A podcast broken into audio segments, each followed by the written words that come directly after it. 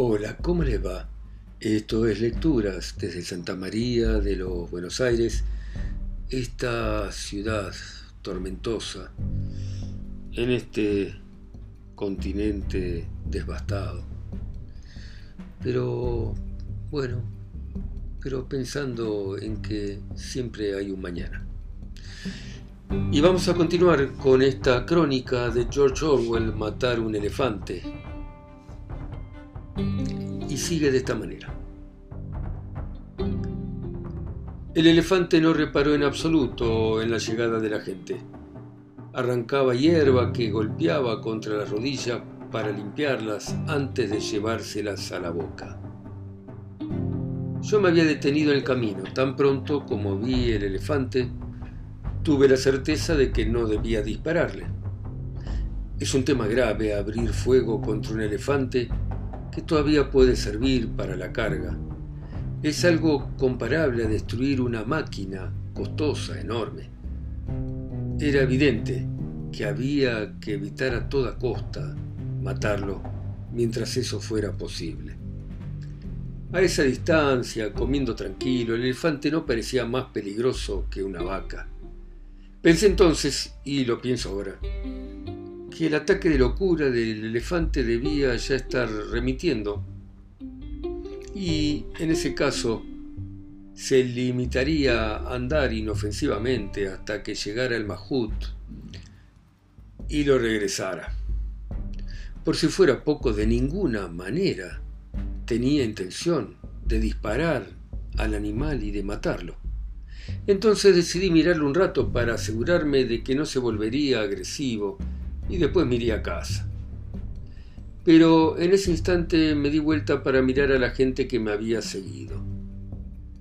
Era una inmensa muchedumbre, dos mil personas por lo menos, y crecía por momentos, bloqueaba la carretera durante un trecho largo a uno y otro lado.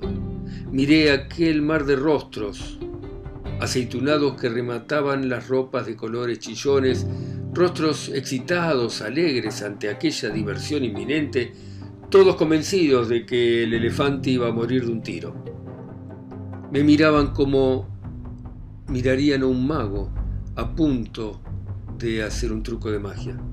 No me tenían el menor aprecio, pero con el rifle mágico en las manos valía la pena mirarme durante unos momentos. Y de pronto caí en la cuenta de que iba a tener que matar el elefante pese todo. Toda aquella gente esperaba que lo hiciera. Por lo tanto, lo tenía que hacer. Notaba la presión de los dos mil hombres y mujeres empujándome de un modo irresistible, y fue en ese momento, ahí parado con el rifle en las manos, cuando por primera vez capté el vacío, la inutilidad del dominio del hombre blanco en Oriente. Ahí estaba yo, el hombre blanco, parado al frente de un ejército de nativos desarmados, como si fuera un protagonista de la escena, cuando en realidad no era más que una marioneta absurda manejada por la voluntad de aquellos rostros aceitunados que tenía a mis espaldas. Entendí entonces que cuando el hombre blanco se vuelve un tirano, su propia libertad lo destruye se convierte en un muñeco sin vida, hueco, una pose, la figura convencional del sahib. Y es que es condición de su mando dedicar su vida a impresionar por todos los medios a los nativos, de modo que en cada crisis ha de hacer lo que los nativos esperan que haga. Tiene una máscara a la cual se amoldan sus facciones. Tenía que matar al elefante. Me había comprometido a hacerlo cuando mandé a la ordenanza a buscar el rifle. Un sahib tiene que actuar como un sahib, con total resolución, como si todo lo viese con claridad. Haber ido hasta allí rifle en mano con dos mil personas y ceder entonces a la flaqueza de marcharme sin hacer nada era imposible. La gente se reiría en mi cara y toda mi vida, como la de cualquier hombre blanco en Oriente, no era sino una dilatada pelea para que no se rieran de mí. Sin embargo, yo no quería matar al elefante. Lo miraba golpear la hierba contra las rodillas con ese aire de abuela preocupada que tienen a menudo. Me parecía que disparar contra él sería un asesinato. En aquella época no tenía escrúpulos a la hora de matar animales, pero es que nunca había matado a un elefante y nunca había deseado hacerlo. No sé por qué, pero siempre parece peor matar a un animal de gran tamaño. Además, había que tener en cuenta al dueño del animal. Vivo el elefante valía al menos 100 libras, muerto lo que valieran sus colmillos, 5 libras a lo sumo, y tenía que actuar rápidamente. Me volví hacia algunos birmanos con aire de expertos que estaban allí cuando llegamos y les pregunté por el comportamiento del elefante. Todos dijeron lo mismo. El animal no se fijaba en nadie si lo dejaban en paz, pero podría cargar contra quien se acercase. Me quedó claro qué tenía que hacer. Tenía que acercarme despacio hasta estar unos 20, 25 metros del elefante, poner a prueba su conducta. Si atacaba podía disparar. Si no me hacía caso podía dejarlo allí hasta que volviera el majut. Pero también sabía que no iba a ser algo así. Yo no tenía buena puntería con un rifle y el terreno era de barro reblandecido en el que uno se iba hundiendo a cada paso. Si el elefante arremetía y yo no acertaba el primer disparo, tenía tan pocas posibilidades de sobrevivir como un sapo al paso de una locomotora. Pero ni siquiera estaba pensando yo entonces en mi pellejo, sino en las atentas caras aceitunadas que me miraban desde atrás. En ese instante, con todo el gentío que me observaba, no tuve miedo en el sentido corriente o no al menos tal como habría sido en el caso de estar solo. Un hombre blanco no debe dar muestras de temor en presencia de los nativos, de modo que en general no se siente miedo. Mi único pensamiento era que si algo se torcía, aquellos dos mil birmanos serían testigos de cómo era perseguido, atrapado, pisoteado y reducido a la condición de un muerto con mueca torcida, igual que el indio de la colina. Y si eso ocurriera, muy probable que más de uno se echara a reír. Y eso sí que no. Solo me quedaba por tanto una alternativa. Introduje los cartuchos en el cargador y me tumbé en el camino de grava para apuntar firmemente. La multitud se quedó muy quieta y un suspiro hondo, feliz como el de los espectadores que por fin ven levantarse el terón en el teatro, brotó tranquilo de innumerables bocas a fin de cuentas, iban a tener el espectáculo que se habían prometido. El rifle era un armatoste hermoso alemán con mira de visor cruzado. Yo no sabía entonces que para matar un elefante hay que trazar una línea imaginaria que le atraviese la cabeza de oreja a oreja. Así pues, como el elefante estaba de costado, tenía que apuntar intuitivamente al oído. En realidad apunté unos centímetros adelante, creyendo que el cerebro estaría algo más adelantado. Cuando apreté el gatillo, no oí el restallar de la bala ni sentí el retroceso del rifle. Es algo que nunca se percibe cuando se da en el blanco, pero lo que sí me llegó a los oídos fue el diabólico rugido alborozado de la muchedumbre. En ese instante, muy breve, tan breve que cualquiera habría pensado que había transcurrido demasiado poco tiempo para que la bala hubiera llegado al elefante, a este le había sobrevenido un cambio espantoso y misterioso. No se movió ni cayó al suelo, pero cada una de las líneas de su cuerpo se había alterado. De súbito parecía golpeado, encogido, avejentado, como si el terrible impacto de la bala lo hubiera paralizado. Por fin, al cabo de lo que pareció un buen rato, yo diría que cinco segundos, se hincó débilmente de rodillas. Se le abrió la boca babiante. Una enorme vejez pareció adueñarse de él. Cualquiera habría dicho que pasaba los mil años de edad. Volvía a disparar sobre el mismo blanco.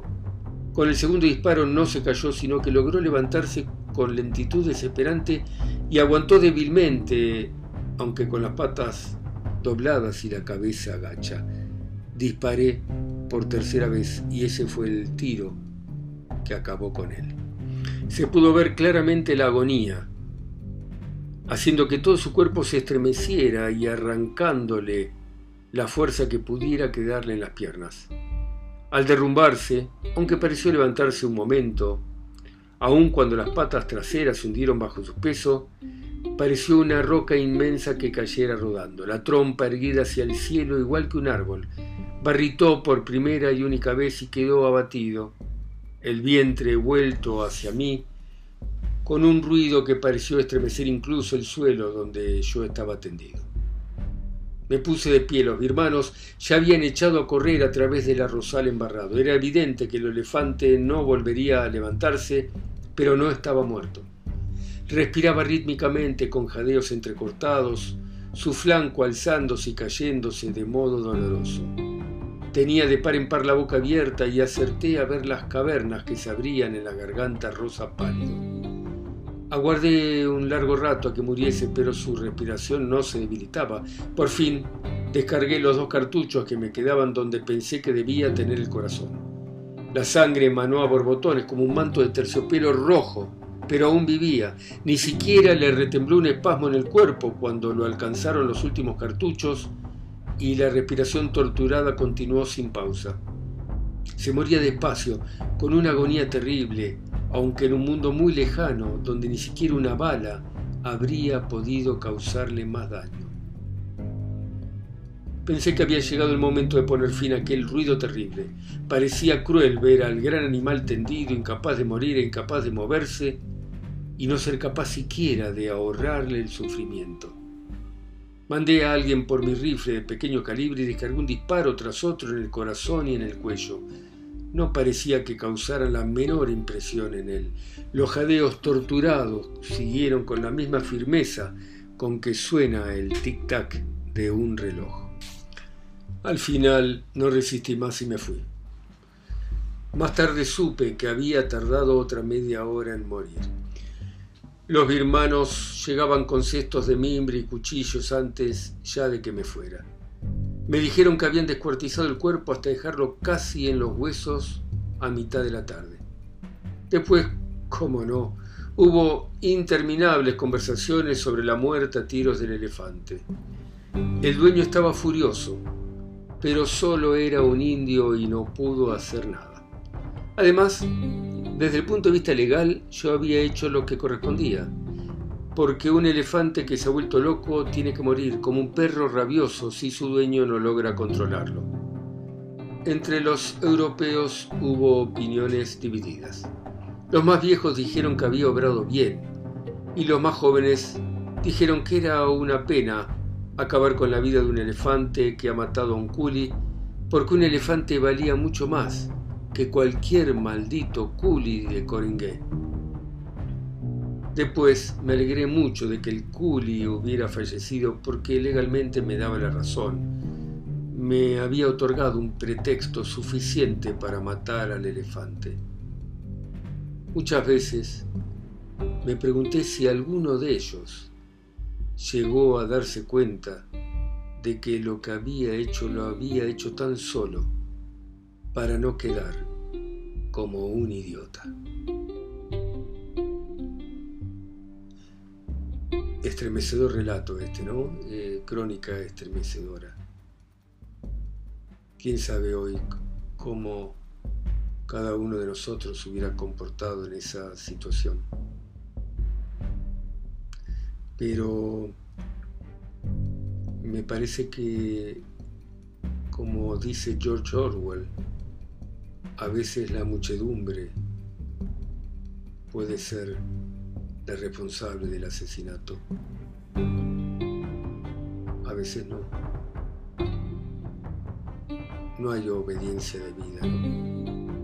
Nadie puede verse obligado a asesinar. Gracias por escucharme.